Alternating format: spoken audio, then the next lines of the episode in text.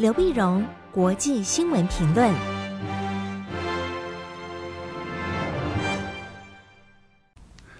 各位听众朋友，大家好，我是台北东吴大学政治系教授刘碧荣，今天为您回顾上礼拜重要的国际新闻呢。第一个，我们先看阿富汗情势。阿富汗在上个礼拜天八月十五号的时候呢，宣告沦陷，塔利班班师回朝，进入了阿富汗首都喀布尔。那么总统呢？阿富汗的总统呢？个嘎尼呢？那么仓皇辞庙，带了好几车的钞票呢，流亡塔吉克，流亡塔吉克。结果塔利班呢，把部队放在阿富汗的城外，然后派人进来就跟阿富汗谈判。那么谈判呢？他们塔利班就宣布要成立阿富汗伊斯兰酋长国。那希望能够跟呃这个阿富汗政府做一个和平的权力的交接啊。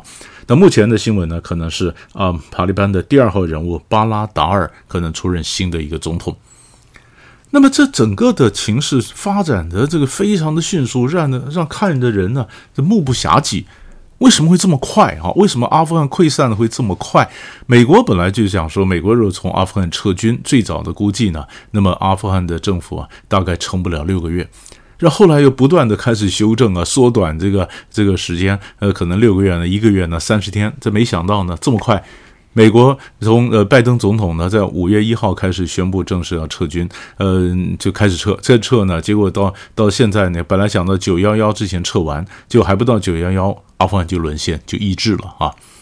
那到底为什么会这样子？整个何以至此啊？那么为什么会这样子？所以大概有几种不同的分析。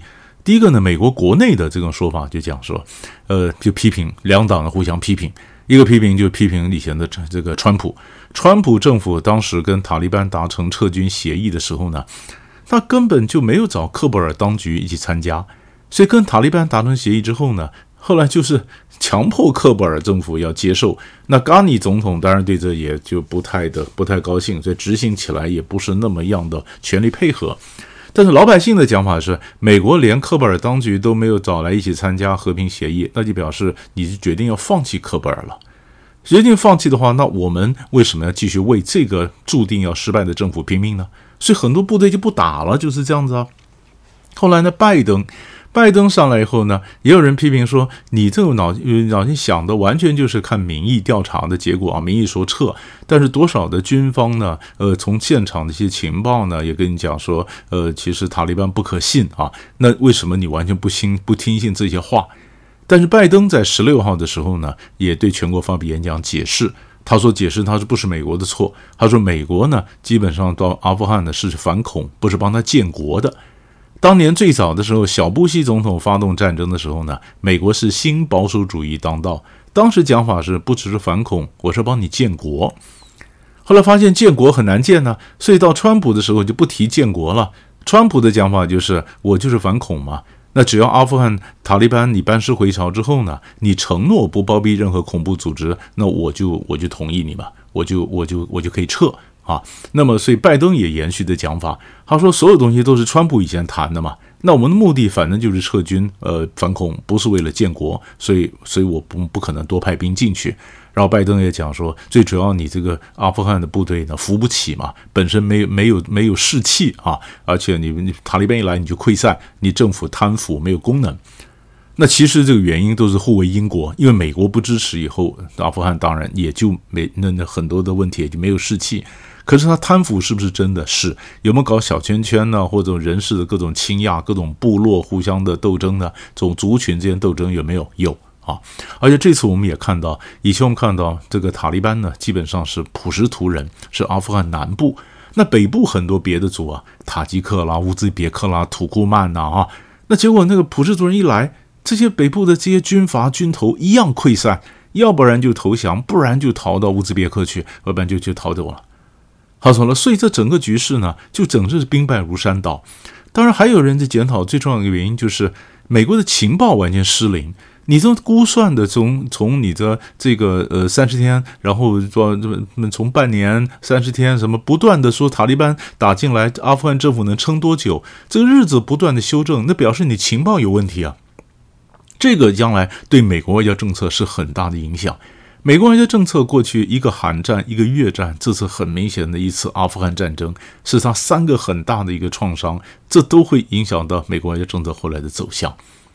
不能是比较远的问题，比较近的问题呢？我们怎么看呢？第一个，阿富汗对区域的问题会造成什么影响？恐怖分子会不会这样子又蔓延外溢到中亚国家呢？动荡不安影响到中亚。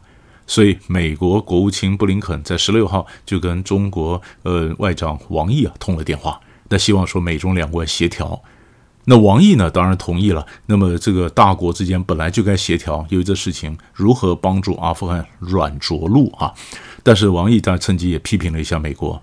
你现在晓得恐怖分子出来，可你晓不晓得东突厥斯坦伊斯兰运动，就是东突东伊运呢、就是就是这个呃呃疆独的这些分子，他就是在阿富汗被包庇的啊。那你不能反恐双标啊！而且也也批评了美国说，你不能一方面遏制中国的发展，一方面要中国去帮你一起去稳定中亚情势啊。我中国会做，但是你是不是也要做调整？那如果说美国他有这方面有求于中国大陆的话呢？那我们就看年底的时候，本来呃，拜登要去推要去推动的叫做民主峰会的民主峰会，到底还能不能推动得了啊？那如果推动，即便他的硬撑的一个民主峰会来遏制中国，可你又需要中国的呃帮忙，那这民主峰会有没有底气？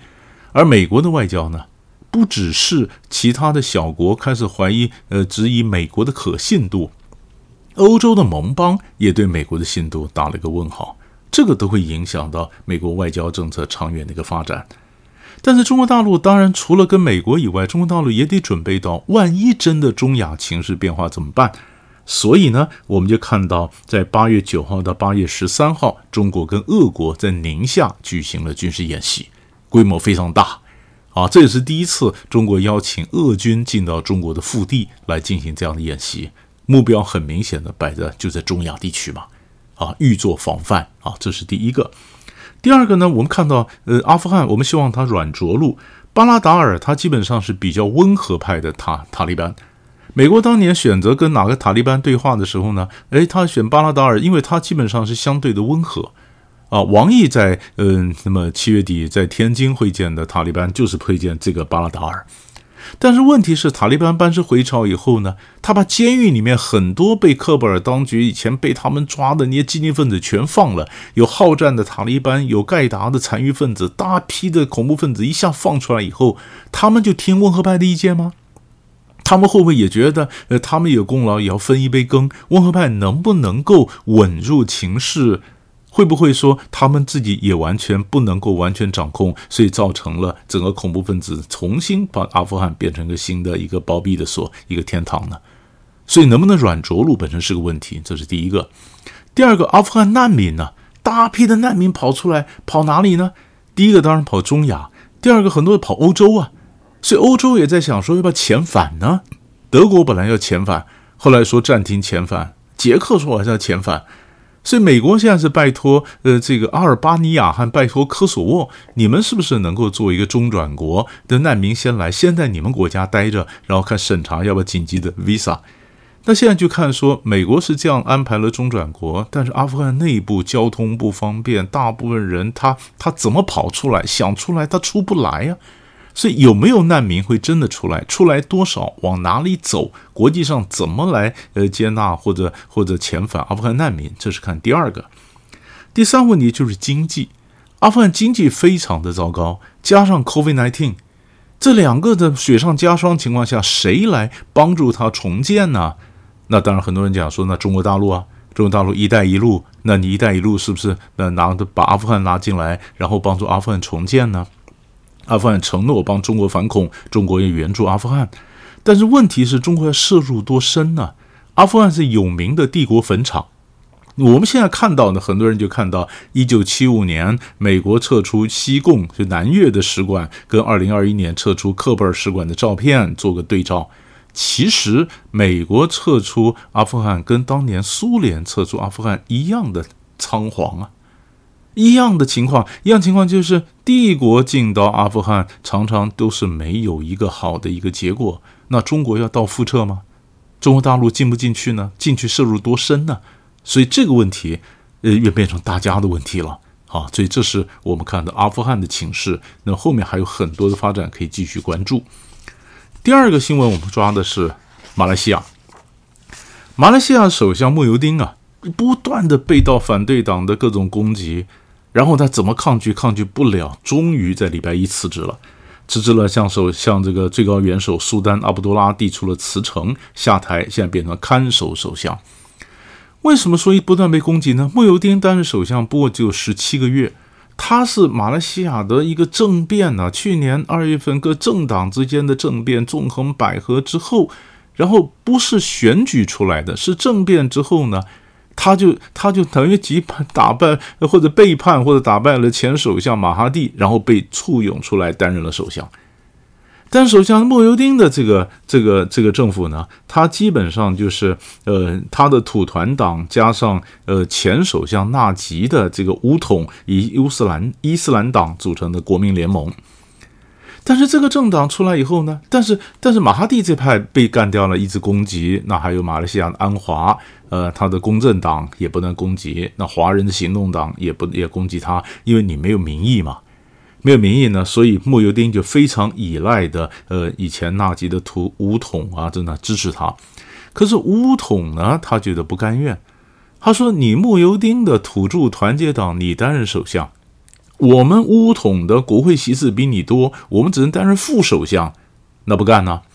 啊，那不干。所以虽然乌统过去的首相纳吉因为贪腐案，所以在二零一八年，乌统以及他他和的这个国政呢失去了政权，但是乌统百足之虫，死而不僵，他依然非常大，量非常大。所以巫统就不断的去挑战这个慕尤丁。慕尤丁呢，就在上个月呢，巫统有十四十四个这个党议员呢，那么致函给这个元首，国家元首，说我们不支持慕尤丁了。不支持慕尤丁，慕尤丁一向在国会里面呢，他就失去了多数，失去多数。那九月七号的时候呢，本来要进行不信任投票，慕尤丁本来要讲说跟他们跟着反对党谈判，然后跟巫统谈判，说那我就呃不信任投票，你们不要投，那我保证明年大选。结果我们巫统不干，不干，不干呢，就慕尤丁没办法了，他就不信任投票还是会下来，所以不如就自己辞职。自己辞职呢？自己辞职，就后来首相。那么辞职之后呢？他担任看守首相。好了，那现在的马来西亚的架构是这样的：本来是本来是土团党担任首相，巫统担任副首相嘛。那现在也有可能巫统的人说，我们票多，我们要担任首相，所以可能将来的政府就是巫统的人又出来担任首相，那土团党变成副首相。可是，在这个架构之下，巫统是谁出来担任首相呢？那土团党是谁出来担任副首相呢？啊，各种的政治角力正在进行，这会什么影响？一则影响到马来西亚的政治稳定，影响马来西亚的抗疫。马来西亚的 COVID-19 很严重啊，所以影响到外国的投资啊。每一个我们新南向去投资的客投资人都会稍微犹豫一下，你的政治、你的疫情什么时候稳定，影响到我的钱要不要进去，这才是我们觉得看这个马来西亚政局很重要的一个发展的方向，影响到后面整个的经济的一个情势。所以，我们特别出来跟大家做个分析。所以，大概上礼拜两块大的新闻为你整理到这里，我们下礼拜再见。